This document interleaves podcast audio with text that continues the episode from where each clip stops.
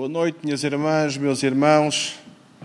Uma vez mais estamos juntos no pulsar do coração para convosco partilhar a palavra de Deus e desde já vos envio um abraço virtual, uh, esperando que tudo esteja bem convosco, com as vossas famílias uh, e continuamos a orar para que Deus possa proteger o seu povo, tenha misericórdia da nossa nação e, e vamos continuando servindo a Deus, uh, limitados, como podeis ver, mas sempre com o mesmo ânimo e com o mesmo desejo de fazermos o nosso melhor para o Senhor. Já que Ele nos dá esta oportunidade, queremos do fundo do nosso coração fazer o nosso melhor. Uh, eu nesta noite trago uh, uma reflexão para vós, para mim, para a Igreja, em que dei o título, o tema Unidade Cristã. E vamos ler um texto, 1 aos Coríntios, no capítulo 3, os primeiros nove versículos. Uh, e, mas antes de lermos este, este texto, eu quero vos dizer que a unidade, a doutrina da unidade, uh, está uh, muito documentada biblicamente. Portanto, nós temos muito, muita base bíblica para fundamentar as nossas convicções e fazermos uh, doutrina, uh, ensinando com certeza a Igreja daquilo que a palavra de Deus uh, encerra. É, é, na verdade, um tema muito importante. e que espero que seja de edificação para cada um de nós. Eu vou tentar ser uh, pausado na explanação da palavra de Deus uh, para que nós possamos refletir bastante e creio que é uh, urgente pensarmos acerca da unidade. Então, lendo o nosso texto, um texto forte para uma igreja que estava a viver uh, uma desunião uh, incrível, a Igreja de Corinto, e Paulo usou expressões muito fortes para esta igreja e que servem com certeza para o nosso ensino também. Então, começando no capítulo 3, na primeira epístola de Paulo aos Coríntios, o verso 1 até o verso 9, diz assim: Eu, porém, irmãos, não vos pude falar como espirituais, e sim como a carnais, como a crianças em Cristo. Leite vos dei a beber, não vos dei alimento sólido, porque ainda não podeis suportá-lo, nem ainda agora podeis, porque ainda sois carnais. Porquanto, havendo entre vós ciúmes e contendas, e este é o, é o foco da exortação de Paulo, não é assim que sois carnais e andais segundo o homem? Quando, quando, pois, alguém diz, eu sou de Paulo, e outro, eu de Apolo, não é evidente que andais segundo os homens? Quem é Apolo? Quem é Paulo? Servos por meio de quem crestes, e isto conforme o Senhor concedeu a cada um. Eu plantei, Apão regou, mas o crescimento veio de Deus. De modo que nem o que planta é alguma coisa, nem o que rega, mas Deus que dá o crescimento. Ora, o que planta eh, e o que rega são um, e cada um receberá o seu galardão segundo o seu próprio trabalho porque de Deus somos cooperadores, lavoura de Deus, edifício de Deus sois vós. Então, como eu dizia, é um discurso duro para uma igreja que estava a viver em divisão, eh, fações no seio da igreja, cada um tinha os seus líderes, e Paulo insurge de uma forma incrível para que uh, eles pudessem entender que isto, como vamos ver a seguir, Não tem nada a ver com espiritualidade, mas sim com imaturidade espiritual. O partidarismo era um dos piores problemas da igreja de Corinto, como nós acabamos de ler neste texto uh, severo. Paulo não poupa os partidos existentes dentro daquela comunidade em defesa da unidade. Como eu disse na minha introdução inicial, que a unidade é um dos temas, um dos, uh, dos, dos ensinos, de, uma das doutrinas que mais documentação bíblica nós encontramos. Uh, nós aprendemos uh, no Instituto que a hermenêutica, a arte de exegese bíblica, de, da pesquisa, que não podemos fazer doutrina de um texto apenas. Temos só aquele texto, aquela documentação, não se pode fazer doutrina apenas de um texto, mas em relação à unidade, desde o Antigo Testamento até o Novo Testamento, nós encontramos tanto, tanto uh, da defesa uh, de um corpo, de uma cidade, de um rebanho, uh, de um exército e por aí fora.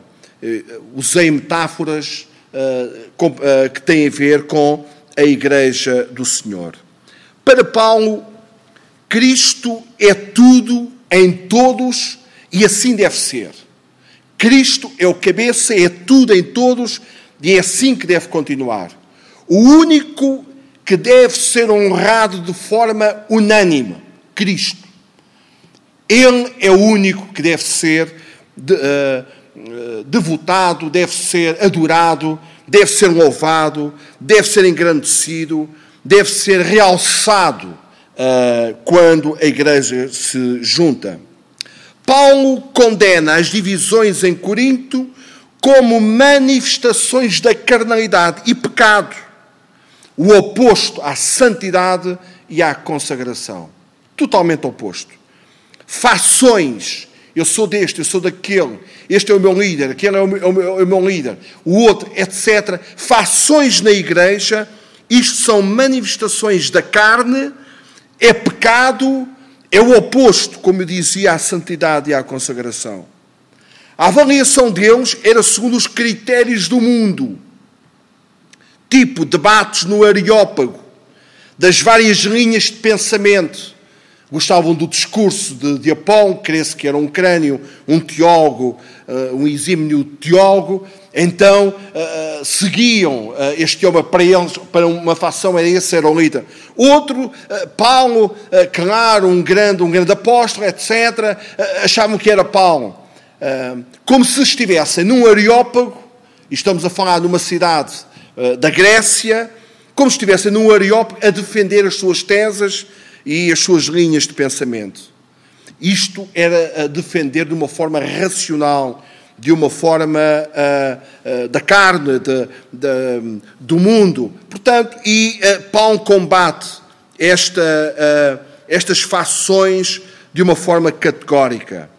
Toda avaliação dos obreiros da Igreja, segundo os critérios humanos, humanistas ou mundanos, conduz a contendas e a divisões.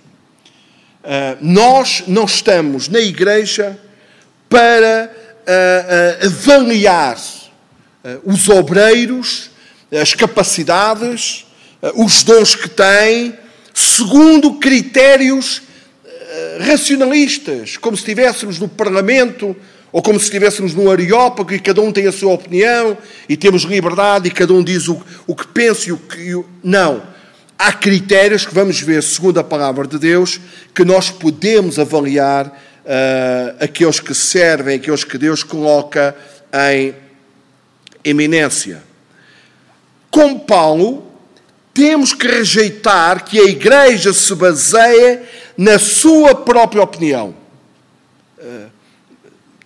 Volto a frisar, opiniões segundo os conceitos humanistas, seculares, conceitos eh, de opiniões próprias. É isto que estamos a falar.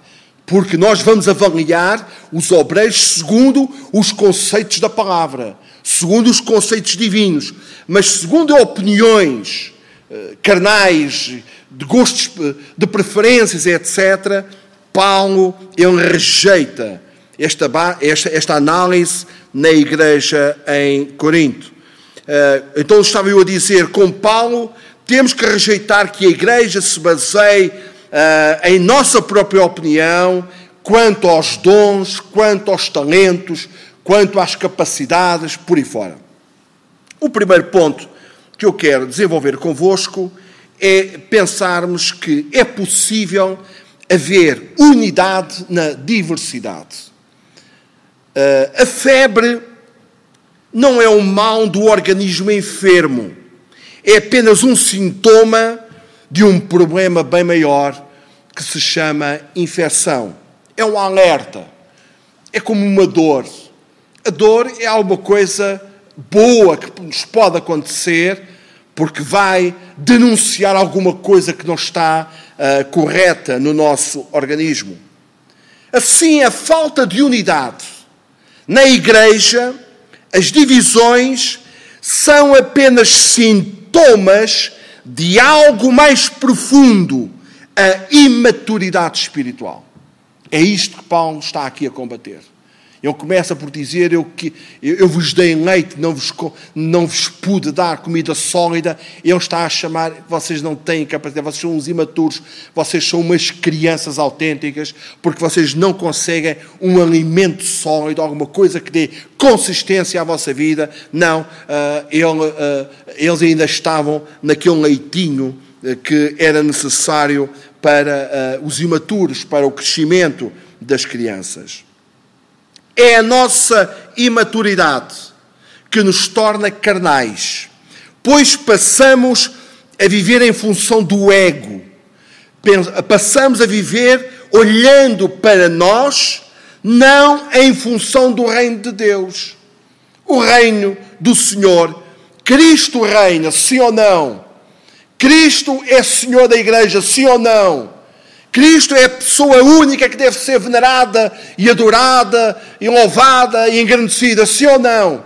Então, se é Ele, não temos que viver em função das nossas preferências, eh, eh, das nossas afinidades, daqueles que nós mais apreciamos ou não. Não, nós temos que viver em função daquilo que, de, que Cristo representa na Igreja do Senhor. Há três princípios neste nosso texto. O primeiro, já disse isto numa outra mensagem, é que a obra é de Deus e não nossa. A igreja é do Senhor. Então o nosso foco tem que ser sempre o Senhor, a vontade de Deus, a opinião de Deus. Eu costumo dizer, por onde tenho passado, que muitas vezes nós ficamos muito preocupados ou muito curiosos em saber como é que foi o culto, como é que, uh, como é que foi a celebração, como é que foi a mensagem, como é que foi o louvor, como é que... E, e, e, e muitas vezes nós não paramos para pensar que essa pergunta, essa pergunta não é muito correta. A pergunta correta será o que é que Deus achou do meu culto, o que é que Deus achou da minha mensagem, o que é que Deus achou de um louvor que eu preferi, que, que, que preferi, o que é que Deus achou do nosso uh, ajuntamento. A obra é de Deus, o foco é sempre o Senhor. No reino de Deus não há menor nem maior. Não há menor nem maior. Somos todos cooperadores de um único Deus que não faz exceção de pessoas. Vamos ver um pouquinho mais à frente, em relação aos talentos, que é uma falácia incrível. Nós comparamos pessoas com pessoas, pregadores com pregadores, músicos com músicos, uh, irmãos que servem nos vários departamentos uns com os outros. Isto é uma falácia incrível.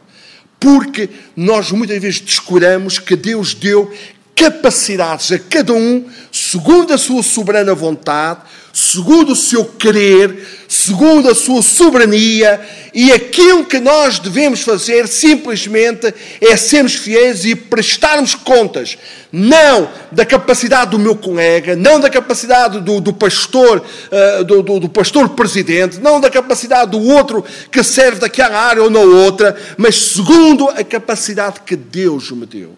É isto que Deus pede de cada um de nós. Nós somos todos cooperadores de um único Deus que não faz exceção de pessoas.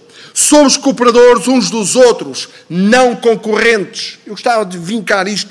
Estas são as minhas convicções. A igreja não é espaço para concorrência. A igreja é um espaço de cooperação. É, é, é um espaço de interajuda. Se o irmão cai, eu vou lá e levanto. Se o irmão precisa de mim, eh, o fazer o bem, principalmente aos domésticos da fé, tudo isto tem a ver com a nossa interajuda. A igreja é um espaço onde não há competição. Isso é no mundo secular, entre o desporto, ou seja aquilo que for, ou entre a política, uh, existe muita competição. Não, a igreja é um espaço de cooperação. Todos nós fomos chamados para cooperarmos uns com os outros. No reino de Deus, cada um é responsável e recompensado segundo as suas próprias obras, realizadas em função de todo o corpo de Cristo. Aqui entronca um pouco daquilo que eu já disse há, há, há momentos, a parábola dos talentos em que um recebe cinco, outro recebe dois e outro uh, recebe um, lá em Mateus 25, 14 a 30, os irmãos podem conferir nas vossas devoções. O que é que nós temos ali? Temos uma pessoa uh, uh, subejamente capacitada, que Deus lhe deu mais capacidade, deu mais talentos.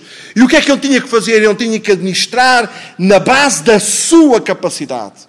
Mas aquele que recebeu menos, menos talentos, menos capacidade, menos dons, uh, sabem, seja em que área for, ele teria que ser fiel dentro da sua capacidade, não em comparação com o outro, nada disso. Isto não é nada para comparar, isto é só para cooperar. Mas havia lá um terceiro que apenas, eh, coitado, não sei se era coitado, foi a capacidade que Deus lhe deu, um talento. O que é que ele fez? Ele escondeu esse talento erradamente. Ele devia administrar esse talento, o pouco que tinha, seja em que área for, ele devia de administrar na base daquilo que Deus lhe tinha dado, ou que o seu Senhor lhe tinha dado. Então, nós não estamos aqui para nos analisarmos uns aos outros. Nós estamos aqui, mas estamos aqui para cooperarmos uns com os outros. E vamos ver mais à frente o Senhor da obra é Ele que vai dar a recompensa. E vamos ver isto de uma forma clara um pouquinho mais à frente. A obra de Deus não depende do que eu tenho. Eu disse-vos que a obra de Deus não é nossa, que somos cooperadores uns dos outros, não concorrentes, e agora que a obra de Deus não depende do que sou e do que eu tenho.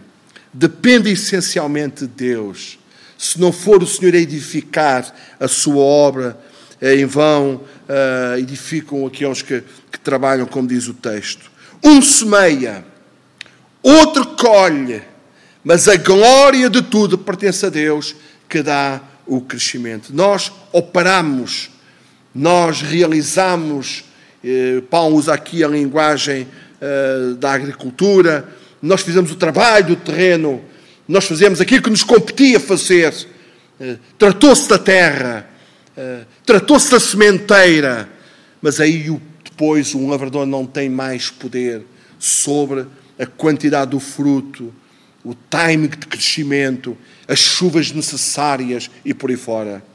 Todos nós temos a obrigação de nos esforçarmos para superar toda e qualquer questão que venha comprometer a unidade na igreja.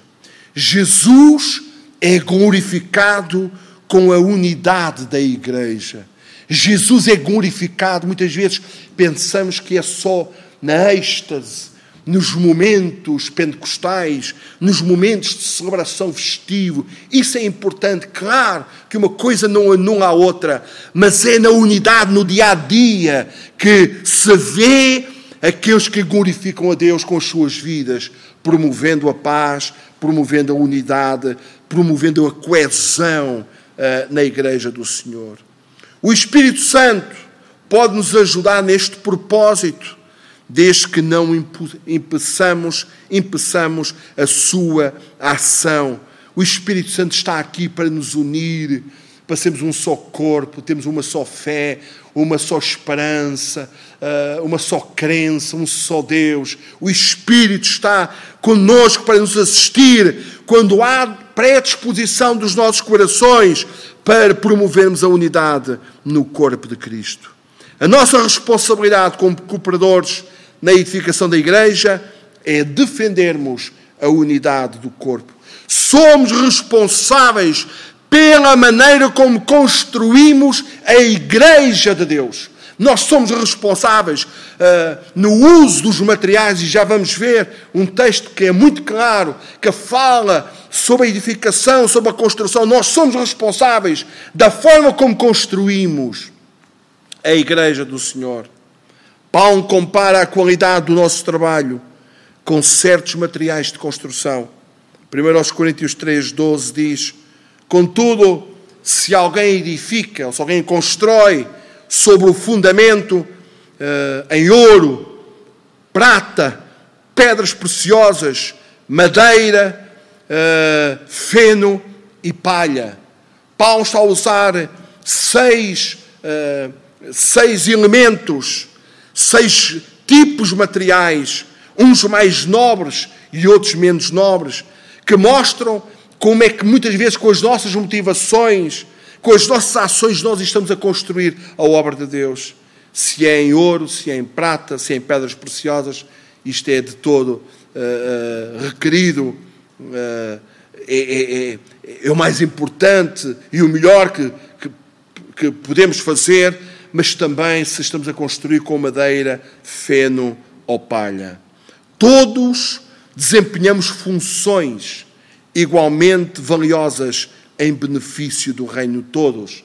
Todos nós desempenhamos funções igualmente valiosas em benefício do reino. A colheita ou resultados não é da nossa conta. Voltando ao texto base, quem é que dava o crescimento? Um plantou, outro regou, mas eh, os resultados, quem é que dava os resultados? Era o Senhor, como nós lemos. E aqui o que estamos a ver é precisamente a mesma coisa. A colheita os resultados não é da nossa conta. Da nossa conta é a edificação, é o trabalho diário, é o trabalho constante que a cada, a cada dia, a cada semana, a cada mês nós empreendemos na obra do Senhor.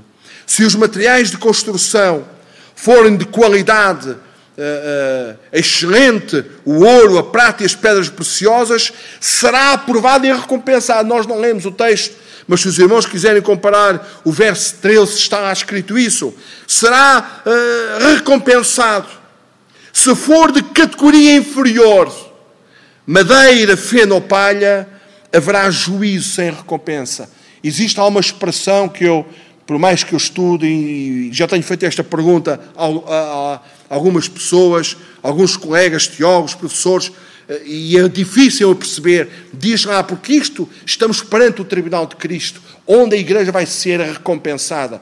E diz lá que uns vão ser aprovados eh, se forem com aqueles materiais preciosos, mas estes, eh, madeira, feno e palha, diz que vão, ser, vão receber detrimento.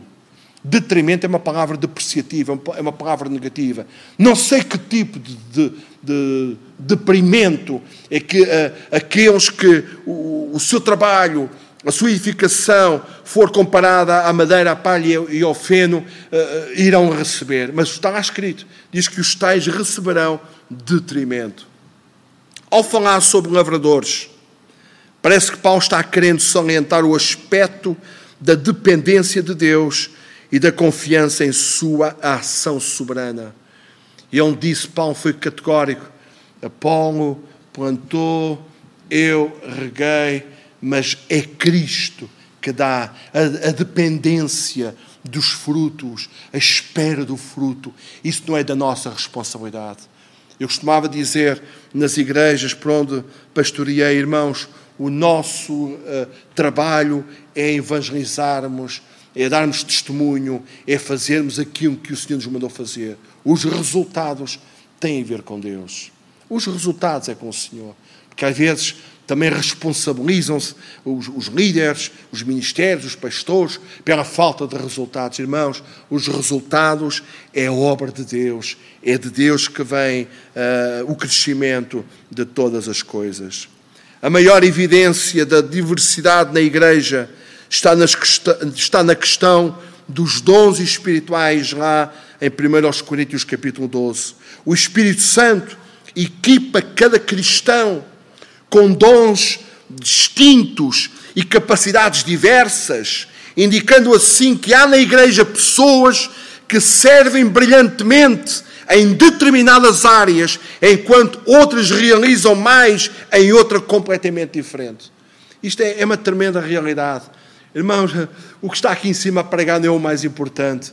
Diante de Deus, cada um recebe a capacidade que Deus dá, Claro que este trabalho é mais visível, claro que estou a, a, pregar para o mundo, para a internet, os irmãos estão a ouvir e se calhar não estão a ver o nosso irmão que está à porta, o nosso irmão que está na livraria, os irmãos que estão no som, ou seja aquilo que for.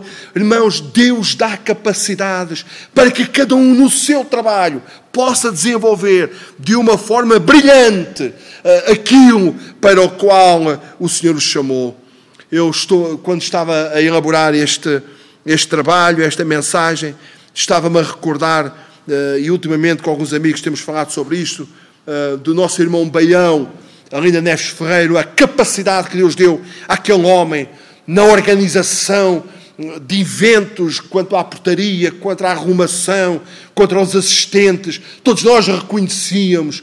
Irmãos, esta pessoa é tão importante. Eh, os nossos queridos irmãos que eh, se calhar os seus nomes não, não são assim tão conhecidos a nível nacional como o nosso irmão Baião, mas que fazem trabalhos fantásticos na recepção das pessoas, na, na, na, no levantamento eh, das nossas ofertas, lá estão eles sempre com o cestinho para que quando nós passamos, colocamos ali. É importante o trabalho que cada um faz. Então temos que valorizar não a pessoa em si, mas o dom que Deus deu à pessoa. Vamos ver isto mais adiante também. Há diversidade de dons, ministérios e serviços a operar na igreja, mas todos são concedidos pelo Espírito Santo segundo a sua vontade. Então, se são concedidos segundo o Espírito Santo, que é Deus, é bom, só pode ser bom. Quem sou eu para desprezar? Quem sou eu só para olhar para, uma, para um grupo, para uma elite, para aqueles que estão mais expostos, para aqueles que aparecem nos ecrãs, para aqueles que, que são mais vistos, os holofotes estão a incidir sobre eles, e os outros que estão aí no anonimato, que estão aí mais escondidos, nós vamos desvalorizá-los. Não, de todo não Deus deu uh, dons à igreja, usando pessoas, e tudo isto deve ser valorizado para a glória do Senhor. Não é por méritos pessoais, não é por méritos, mas por uma capacidade de Deus. É absolutamente possível experimentar a unidade num contexto de diversidade. É, é, é, é de todo possível. A nossa unidade que emana na Trindade é um mistério. Não vamos entrar por aqui, senão nós não, não, não, não, nos vamos, não vamos conseguir sair. Mas a unidade destas três pessoas, as três com, com, com, com pensares, com, com sentimentos, com vontades, com ações, com voz própria. O Espírito falou, Jesus falou, Deus falou, Deus Pai falou. Os três formam um único Deus uma unidade perfeita. Bem, a igreja tem que ter um padrão alto para ser comparada ao nosso Senhor. E é disso que estamos a falar. Somos tantos, tantos irmãos espalhados por aqui. A maior parte dos que servem, eu, eu não conheço os nomes ainda, mas tanta gente útil. Os irmãos que fazem a limpeza da casa de oração. Seria uma javardice, desculpem o, o, o meu o, o meu, a minha expressão, se nós chegássemos aqui e não víssemos a casa do Senhor como está, eh, limpa, asseada, cheirosa, eh, é aprazível, trazemos pessoas, vimos à casa do Senhor, com esta história do confinamento, os irmãos que fazem as desinfecções, o apontar da pistola por causa de medir a temperatura e tudo aquilo, todos os cuidados, tudo isto é para ser valorizado, irmãos. São pessoas que não aparecem nos ecrãs, mas que Deus os chamou para esse trabalho útil. Uh, ouvimos esta semana que, numa celebração uh, de uma das igrejas congêneres, uh, houve algum descuido, com certeza, e várias pessoas ficaram infectadas, alguns colegas mesmo infectados. Estamos em oração e vamos orar, irmãos, pelos obreiros, pelos servos, por toda a igreja do Senhor. Irmãos, mas pela graça de Deus, nós estamos num espaço onde nós podemos sentir segurança. Temos ouvido isto várias vezes dos nossos irmãos que têm subido aqui, têm falado da importância de nós virmos à casa de Deus, porque há segurança e assim deve continuar. Então, este trabalho que é feito pelos irmãos é um trabalho meritório, é um trabalho que Deus honra e que Deus irá recompensar para a sua glória. É tão dizer que é, é, é absolutamente possível experimentarmos a unidade no contexto da diversidade. Lá em 1 Coríntios, capítulo 12, existem várias frases que mostram a forma como Deus estabeleceu a unidade para o corpo de Cristo. No verso 4, estão em 1 Coríntios 12. Os irmãos não têm esse, esses textos transcritos, mas eu, eu vou ler para vocês. O Espírito é o mesmo.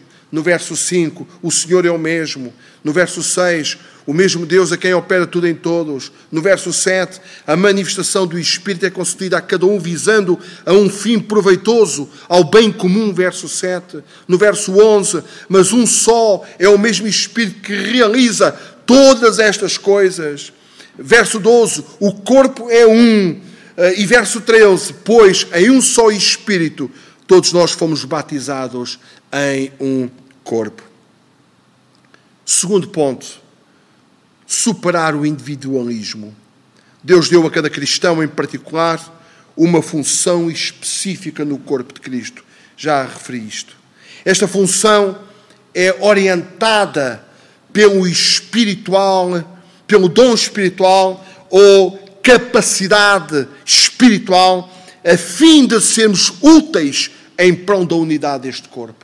É a ação do Espírito capacitando as pessoas uns para cantar, outros para tocar, outros para pregar, outros para fazer os mais variados uh, ministérios da igreja. É Deus que dá estas capacidades. Quando se utiliza esta capacidade com pretexto de discórdia, fações, invejas e ciúmes, a unidade da igreja é profundamente prejudicada. Quando nós utilizamos para nos autopromovermos para acharmos que somos os melhores pregadores, para acharmos que somos os únicos que conseguimos ministrar, ou somos os únicos que conseguimos o ministrar, seja aquilo que for, ou fazer e acharmos que uh, tudo isto vai se desmoronar uh, porque nós não estamos presentes ou porque não fazemos, esqueça. Deus levanta pessoas da forma como quer e capacita da forma como quer e ninguém é insubstituível. Os dons ministeriais em Efésios 4:11, os dons do ministério, os apóstolos, os profetas, os evangelistas, os pastores e mestres, não são títulos nem hierarquias ministeriais, mas funções que existem para fortalecimento da unidade da igreja. Irmãos, os ministérios não são os manda-chuvas da, da nossa casa. Os ministérios não são os chefes. Nós não estamos a usar conceitos das organizações seculares, do, do, na, nada disso. São responsabilidades, dons que visam, porque os irmãos sabem, como eu sei, que este, este corpo, que é a igreja, só tem um cabeça. E esse cabeça é Cristo e o comando vem dele através de dons que ele dá aos homens. Voltando ao nosso texto de 1 Coríntios 3, 1 a 9, Paulo fala do individualismo, relacionando ao serviço do reino no reino de Deus. Nos versos 1 a 6, Paulo fala da nossa vocação cristã para a salvação e da unidade da fé na qual os cristãos devem andar. Nós temos uma vocação de cristã uh, para a salvação e para a unidade da fé. Ele procurou mostrar que a unidade revelada na Santíssima Trindade também precisa ser refletida na Igreja. Foi aquilo que eu há pouco estava a dizer. O padrão é a Trindade, é a unidade. Aliás, alguém que chame ou Trindade ou triunidade. Três pessoas unidas numa só, num só Deus. Então a igreja deve refletir acerca desta unidade. No verso 8, Paulo utiliza a expressão cada um para comunicar um outro conceito, o conceito de que todos na igreja devem saber qual é o seu lugar, que deve servir no corpo de Cristo. Cada um é, é, é, é, um, é, um, é um desafio para a igreja, para que cada um perceba qual é a função que Deus quer que você desempenhe na igreja do Senhor. É errado nós pertencemos a uma comunidade cristã e não, e não, e não estarmos uh, uh, disponíveis para sermos usados por Deus, seja em que área for. Temos ouvido várias vezes uh, mensagens neste sentido, que há espaço para todos, há, há, há ministérios para todos, há serviço para todos. Irmão, busca a Deus e o Senhor que te revela o que é que tu deves fazer na obra do Senhor. A necessidade de valorizar a individualidade do cristão como propriedade da personalidade humana, não de todo, irmãos.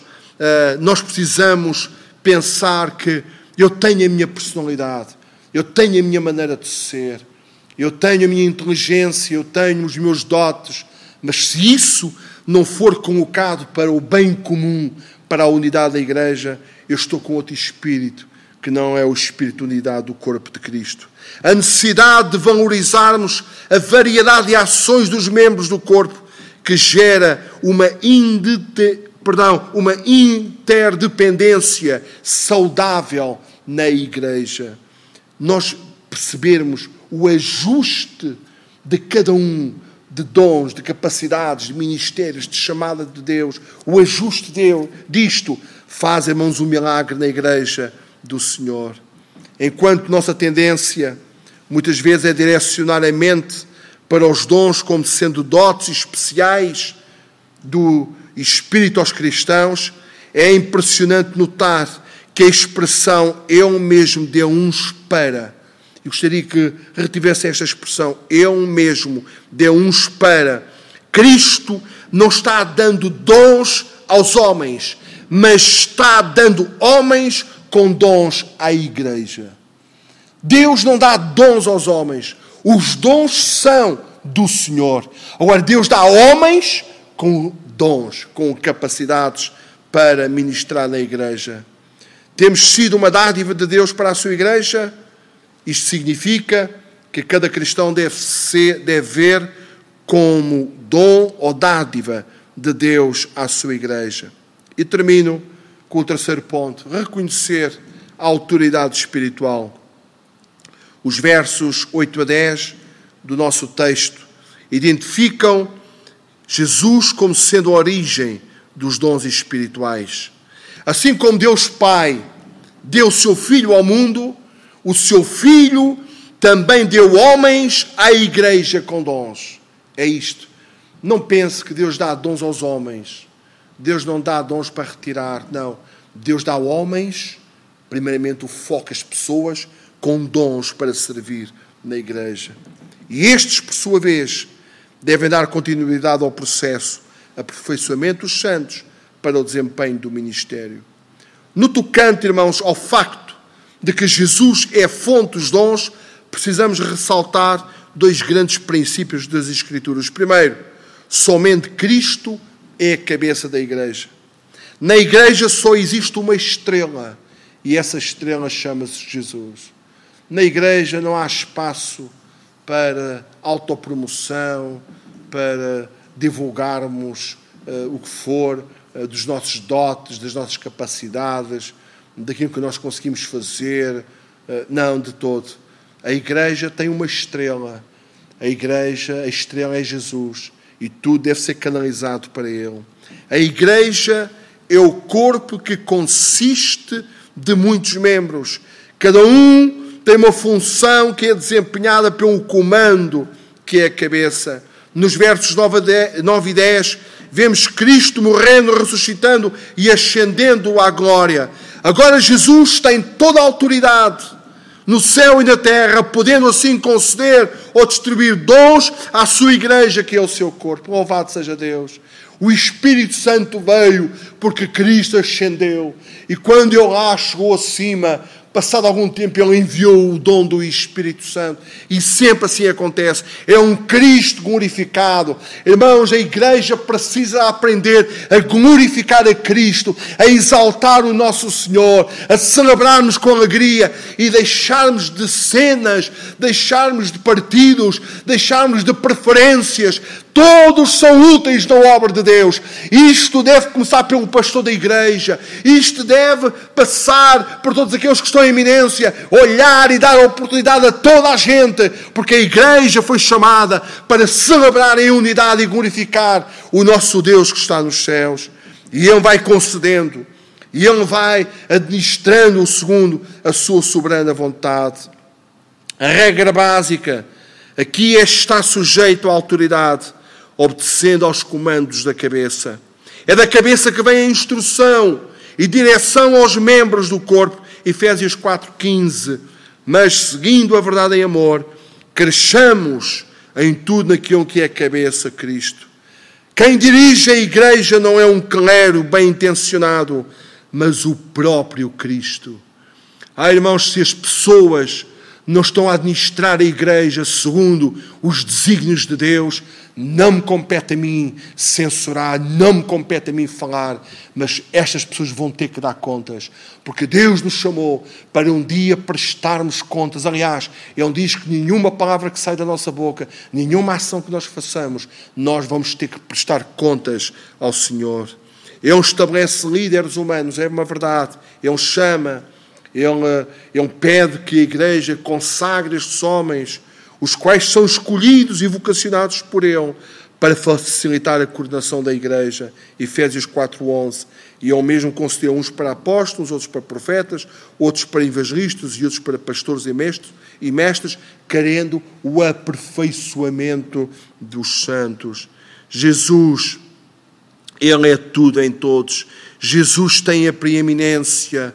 Jesus deu às igrejas autoridades representativas. E finalizo, meus irmãos, depois destes minutos longos e que uh, os irmãos foram pacientes em me estarem a ouvir, eu finalizo aqui dizendo que Jesus deu às igrejas autoridades representativas dele, da autoridade suprema o pastor da igreja está sujeito uh, a Cristo, uh, os presbíteros estão sujeitos a Cristo, os irmãos diáconos estão sujeitos a Cristo, todos aqueles que servem estão sujeitos a Cristo.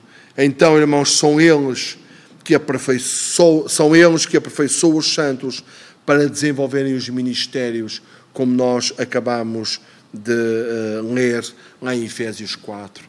Assim, irmãos, finalizando a nossa uh, mensagem, eu quero vos dizer que o foco de cada um de nós é a promoção da unidade da Igreja do Senhor, respeitando cada um daqueles que Deus chamou para desempenhar tarefas, apelando a, a, ao, pastor, a, às lideranças que observem, que, que deem oportunidades, que, que, que dê uh, uh, acesso a que as pessoas sejam úteis, porque Deus nos chamou. Ninguém faz sombra de ninguém, ninguém é mais importante do que ninguém, só Cristo é que tem toda a importância. Aquilo que eu faço, eu vou ter que dar contas ao Senhor daquilo que eu estou a fazer. Claro, irmãos, que o Senhor uh, usa homens e a liderança humana para corrigir alguma coisa segundo a palavra de Deus, mas nada segundo conceitos humanistas, conceitos do, do mundo, conceitos dos homens. Que Deus ricamente abençoe e que nós possamos orar por unidade irmãos, muito mais do que dar as mãos, que agora nem o podemos fazer, que nós possamos orar por unidade, orar por aqueles que estão em eminência, orar por aqueles que estão uh, também desejosos de fazer alguma coisa para a obra de Deus, e Deus irá recompensar e abençoar cada um. Que Deus vos abençoe. Muito obrigado pela vossa paciência. Até domingo. Venham com alegria. Vamos ter connosco o nosso pastor a ministrar a palavra e vai ser uma festa. Vamos estar aqui todos na casa do Senhor. Que Deus ricamente vos possa abençoar. Obrigado.